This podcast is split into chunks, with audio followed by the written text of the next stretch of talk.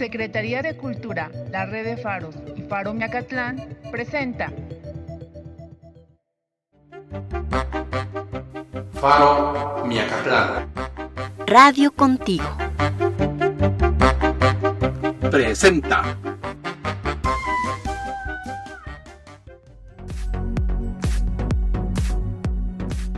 Hola amigos, ¿qué tal? ¿Cómo están? A nombre de todo el equipo de Radio Contigo al Aire, sean bienvenidos una vez más a uno de nuestros episodios. Mi nombre es Dianeri. Y yo soy Andrew. Queremos mandar un saludo especial a quien ha colaborado de manera fuerte y solidaria en el área COVID, Lucía Ferris, de San Pedro Atopan. Muchas gracias a todas aquellas personas que día a día contribuyen al cuidado de las personas contagiadas. Es un gusto que nos acompañen. ¡Comenzamos! Imaginación. Un espacio para imaginar y accionar. Un cuento antiguo para los tiempos actuales, de los hermanos Grimm, Los mensajeros de la muerte. Llegó un joven por el camino cantando una canción y mirando a su alrededor, cuando vio a una persona en el suelo. Se aproximó y compasivamente lo levantó. Le dio de su botella una bebida reconfortante y esperó hasta que hubo recuperado sus fuerzas. ¿Sabes quién soy y a quién has ayudado a levantarse? dijo el sujeto. No, dijo el joven, no te conozco. Yo soy la muerte. No perdono a nadie y no puedo hacer contigo excepción, pero para que veas que te estoy agradecida, te prometo que no caeré sobre sino que te mandaré a mis mensajeros antes de venir a buscarte. Me parece bien, dijo el joven. Siempre es bueno saber cuándo llegas. Mientras tanto, estaré a salvo. Luego siguió su camino, alegre y de buen humor, y vivió al día. Pero la juventud y la alegría no duraron mucho tiempo. Pronto llegaron las enfermedades y los dolores que lo atormentaban durante el día y no lo dejaban en paz durante la noche. Pero no voy a morir, pues la muerte mandará primero a sus mensajeros, aunque me gustaría que hubieran terminado ya los malos días de enfermedad. En cuanto se sintió sano, volvió a vivir con alegría. Un día alguien lo tocó en el hombro y al darse la vuelta vio que la muerte estaba tras él. Sígueme, te ha llegado la hora de despedirte del mundo. ¿Cómo? contestó el hombre. ¿Quieres faltar a tu palabra? ¿No me habías prometido que antes de que vinieras enviarías a tus mensajeros? Yo no he visto a ninguno. Calla. ¿No te he enviado un emisario tras otro? ¿No vino la fiebre? ¿Se apoderó de ti, te sacudió y te derrumbó? ¿No se apoderó de ti el mareo de tu cabeza? ¿No están tus miembros presos de la artritis? ¿No sientes ruidos en los oídos? ¿No te roe el dolor de muelas en las mejillas? ¿No ves oscuridad ante tus ojos? Y sobre todo, mi hermano, el sueño, ¿no te ha recordado a mí? ¿No has estado de noche como muerto? El hombre no supo qué contestar. Se entregó a su suerte y se fue con la muerte. Hoy en día, ante la pandemia del COVID-19, en diversos medios nos dan mensajes de vida, ideas de cómo cuidarnos y cuidar a los demás, y sin embargo los ignoramos. ¿Acaso estamos esperando los avisos de la muerte para poner atención? Soy Gabriel Alfonso Ortega. Imaginación. Un espacio para imaginar y accionar. Contigo en la distancia. Radio Contigo al Aire. Aprendamos nuestra lengua. Cantican, egual nahualito, ascan tizaloski intlapowalistli. Hoy vamos a aprender los números del 15 al 20. Pongan mucha atención. Castoli C, 16. Castoli Ome, 17. Castoli Yeyi, 18. Castoli Nahue, 19. Sempuali, 20. Repitamos. Castoli C, Castoli Ome, Castoli Yeyi, Castoli Nahue y Sempuali. No olviden practicarlos. Timoitase. Aprendamos nuestra lengua. Faro Miacatlán. Fábrica de innovación y creatividad. Bienvenidos a esta sesión de repostería para la barriga. Hoy les daré una receta increíble y que es fundamental para la mesa de cualquier buen mexicano. Así es, el bolillo. Pero antes de pasar a la receta les hablaré un poco de este pan. Su origen principal se remonta a la llegada del trigo al territorio americano. Existen varios relatos populares que señalan a un esclavo afrodescendiente, criado de Hernán Cortés, como el responsable de la llegada del trigo al Nuevo Mundo. Su nombre era Juan Garrido y se dice que en un bulto de arroz encontró tres granos de trigo que decidió sembrar. Al final, solo uno germinó, dando origen a la que se convertiría en una enorme tradición panadera. Uno de los primeros panes hechos con trigo en México fue el pan baxo, ancestro del actual pan vaso. Esta pieza de pan fue muy apreciada por la clase baja, ya que su precio era muy accesible. Con el paso del tiempo, la panadería en nuestro país se desarrolló creando pastas, formas y sabores que hoy en día son imprescindibles en las mesas y fiestas de toda familia mexicana. Sin duda, el bolillo es uno de los elementos indispensables en la cocina popular mexicana. La vida gastronómica del chilango no tendría sentido sin este peculiar pan. Es utilizado en la preparación de infinidad de platillos como tortas, molletes, la dulce capriotada y hasta en el tradicional mole poblano. ¿Pueden creer eso? Ahora sí, pasaremos a la receta. Para esta receta necesitaremos un kilo de harina, 30 gramos de levadura, 100 gramos de azúcar, 20 gramos de sal y 600 mililitros de agua. Para esto haremos una masa con la mitad de harina, levadura, agua y azúcar. Después agregaremos el sobrante de harina y sal. Amasaremos hasta obtener una masa elástica y suave. Proporcionaremos y daremos forma circular. Dejaremos fermentar y después daremos forma de bolillo. Hornearemos a 180 grados centígrados con rocío de agua. Espero que les haya gustado esta increíble receta. También la historia. Espero que los haya sorprendido y los esperamos la siguiente sesión. Yo soy Mariana Naranjo y los espero en la próxima sesión de repostería para la barriga separados por la distancia. Pero siempre Radio contigo. Mujeres en el arte. A través de estas cápsulas conoceremos a mujeres que fueron protagonistas en el arte. Proparcia de Rossi nació en 1490 en Bolonia, Italia. Fue la única mujer escultora de su tiempo Giorgio Vasari la incluyó en su famoso libro Las vidas de los mejores arquitectos, pintores y escultores italianos de 1550. La joven tuvo la oportunidad de aprender dibujo con el grabador Marco Antonio Ramondi. Su primer contacto con la escultura fue cuando realizó figuras en miniaturas con los huesos de melocotones y alboricoques, tallándolos en forma de esmeralda con un gran detalle.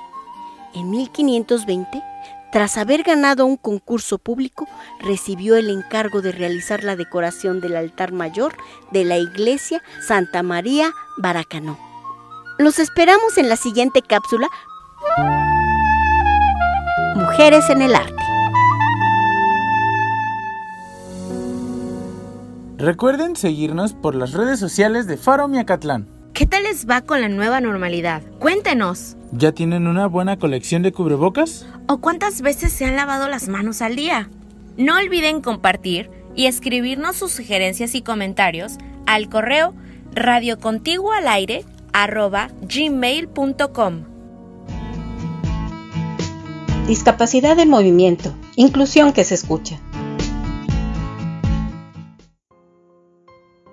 Los duelos son entendidos como pérdida y aprender a caminar los duelos no es fácil y no se superan tan rápido. Por lo menos habrá que pasar un año. Imaginen entonces qué sucede con los niños y jóvenes de nuestras familias. ¿Cómo se sentirán? Tras esta emergencia a ellos les cortaron de tajo su vida escolar con todo lo que implica y a algunos hasta su vida deportiva y recreativa, ya que muchos acudían a entrenamientos o, por ejemplo, a talleres en Faro Mecatlán. Generalmente se piensa que ellos están bien, juegan, comen y hacen sus propias actividades, pero la realidad es que en menor o mayor grado, con el enojo, la tristeza, la aburrición, la ansiedad y con cambios de actitudes constantes, lo único que nos están diciendo a gritos es que buscan orientación y respuestas. ¿Cuándo terminará este virus? ¿Y cómo le vamos a hacer cuando regresemos? Entre muchas preguntas que al igual que los adultos nos hemos hecho. Los duelos cada niño y adolescente los procesa de diferentes maneras, pero algo muy importante que debemos lograr por el bien de todos es lo siguiente, conservar la calma el mayor tiempo posible para que podamos expresar cómo nos sentimos, escribir, dibujar o platicarlo, estar presentes y disponibles creando un espacio para escucharse y ser pacientes,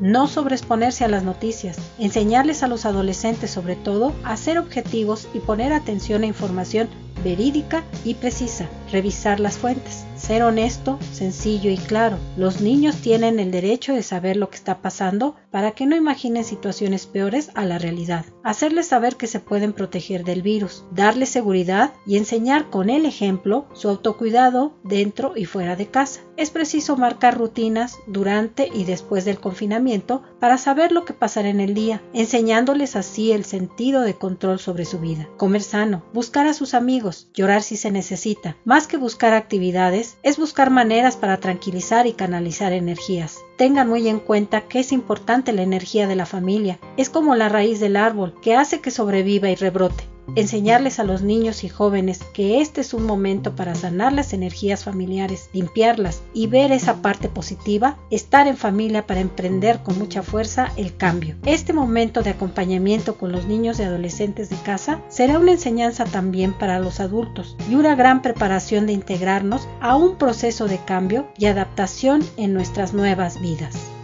Soy Eugenio Ortega taller psicomotricidad para personas con y sin discapacidad. Por favor, cuídate mucho. Discapacidad en movimiento, inclusión que se escucha. Faro Miacatlán no es lo que ves, es lo, que hacemos juntos. Somos lo que comemos. Los conoce ahora sí como chiles solotes. Este método ancestral que practicaron nuestros campesinos, nuestros abuelos, facilitaba su transferencia, pero dejaban que la mata de chile se creciera entre 12 a 15 centímetros y de altura y lo trasladaban en las arpillas que tenían el lomo los caballos y pues lo llevaban a los terrenos donde eh, definitivamente pues iban a desarrollar en toda su plenitud y poder brindarnos su producto, los chiles. El poblado de Tecomi fue productor, pero en grandes cantidades, extensiones de surcos eh, llenos de plantas de chile. Yo, yo, yo todavía recuerdo, ¿no? De, de adolescente como veía estos surcos. Y pues eh, principalmente se sembraba en lo que nosotros conocemos como el paraje El Llano. Eh, es decir, es una extensión de tierra que se colinda con San Juan Ixtayopan, San Nicolás Tetelco y San Andrés Misqui. Esos extensos terrenos se les conoce eh, y todavía la gente fácilmente da con ellos el llano. Para que nos ubicamos el lugar y los que somos aquí de Imilpalta, pues es en la parte donde se encuentra actualmente el deportivo, hacia la parte oriente, es el llano. Es una parte plana totalmente. Es ahí donde pues eh, se veían las extensiones de surcos, de plantíos, y les llamaban los chilares. Para que crecieran grandes y dieran muchos chiles, entonces eh, se abonaban con excremento de animales de corral. Pero la gente eh, dedicada al campo afirmaba que el mejor fertilizante es el del humano. Lo dejaban secar y daba unos chiles grandotes. El apogeo de su producción y de venta pues fueron durante los meses de julio, agosto y todavía llegábamos a encontrar en septiembre. Era la temporada donde se veían los montones de chiles verdes sobre las conchas de las carretillas que las señoras las llevaban este, a los mercados, a los tianguis, las veíamos en las calles y avenidas y donde la gente iba a comprar sus chiles criollos. Al respecto, mi abuelo, el señor Isidro Garcés, los sembraba en los terrenos rumbo al monte. La cosecha la transportaba en costales de Nequén y encima del lomo de su caballo se dirigía a los mercados de la región. Precisamente los viernes iba a Chalco, los domingos iba a Mecameca, los lunes, miércoles y sábado a Villa Milpalta y en distinto día iba a Xochimilco. Ahí no había un lugar de, especial de mercado. Toda la semana. Somos lo que comemos. Ahora vamos a la sección que hicimos con mucho entusiasmo para los niños. ¡Que, la disfruten! Ciencia para Peques. Espacio donde conocerás datos curiosos de la ciencia. Acompáñanos. ¿Te has preguntado cuántos planetas existen? Te invito a que descubramos juntos la respuesta. El espacio está compuesto de planetas, lunas, estrellas y otros objetos como asteroides y cometas, de los que ya hemos hablado. El espacio se compone de muchos sistemas solares, que a su vez está integrado por un grupo de planetas que giran o que se mueven alrededor de una estrella. Para nosotros esa estrella es el Sol. Existen ocho planetas en nuestro sistema solar, los cuales giran alrededor del Sol. Sus nombres son Mercurio, Venus, Tierra, Marte, Júpiter, Saturno, Urano y Neptuno. El Sol es el objeto más grande del sistema solar, Debido a que es tan grande, todos los planetas giran a su alrededor, ya que produce una fuerza gravitacional que los atrae, creando así órbitas que cada planeta sigue. Mercurio es el planeta más cercano al Sol. Está hecho principalmente de hierro, por lo que es muy parecido a una bola de metal gigante. Enseguida sigue Venus, que es similar a la Tierra en algunas cosas. Venus tiene montañas y volcanes como nuestro planeta, pero tiene poco aire, no se puede respirar, es extremadamente caliente y tampoco tiene agua. La Tierra es el tercer planeta, tiene una temperatura adecuada, el aire y el agua para sustentar la vida. La Tierra es el único planeta conocido que tiene vida y tiene un satélite natural que es la Luna. El siguiente es Marte. Se le conoce como el planeta rojo. Tiene montañas y cañones más grandes que cualquier otro planeta. Es muy similar a la Tierra, lo que lleva a muchos científicos a preguntarse sobre la posibilidad de que algún día la gente pueda ser capaz de vivir ahí. Júpiter es el planeta más grande. No tiene una superficie sólida como la Tierra, sino que es una gran bola de gas. Hay un montón de tormentas y diferentes formaciones de nubes. Lo convierte en un planeta muy colorido. Saturno es el segundo planeta más grande del sistema solar. También es una bola gigante de gas, pero es mejor conocido por sus siete anillos, los cuales no son sólidos, sino más bien están formados por trozos de hielo, roca y polvo. Después encontramos a Urano. También tiene anillos de grandes rocas y partículas de polvo. Es un planeta muy frío y se cree que está compuesto por roca y hielo. El planeta más alejado del Sol es Neptuno. Es también un planeta muy ventoso, con vientos que alcanzan velocidades de más de 1900 kilómetros por hora. Ahora que ya sabes que compartimos con otros maravillosos planetas, te invitamos a que investigues más sobre la Tierra y los satélites naturales. ¡Hasta la próxima! Ciencia para peques. El espacio para hacer lo que quiera hacer. Radio contigo. Déjame que te cuente una historia. Poemas con sol y son. Poesía de América Latina para niños. Confusión. Era una oveja que fabricaba miel y una abeja llena de lana. No, al revés. Era una oveja que untaba lana en un pan y una abeja que tenía una manta de miel. No, otra vez. Era una abeja que antes de picar decía... Es así, no es así. Anoche me comí entero un jabalí. No es así. Lo que en verdad comí fue un pancito de anís. Es así. En la mañana fui a pasear por París. No es así. Donde de veras fui fue a vagar por ahí. Es así. Volé en un colibrí por un cielo sin fin. No es así. Después vine aquí porque te quiero a ti. Es así, es así, es así.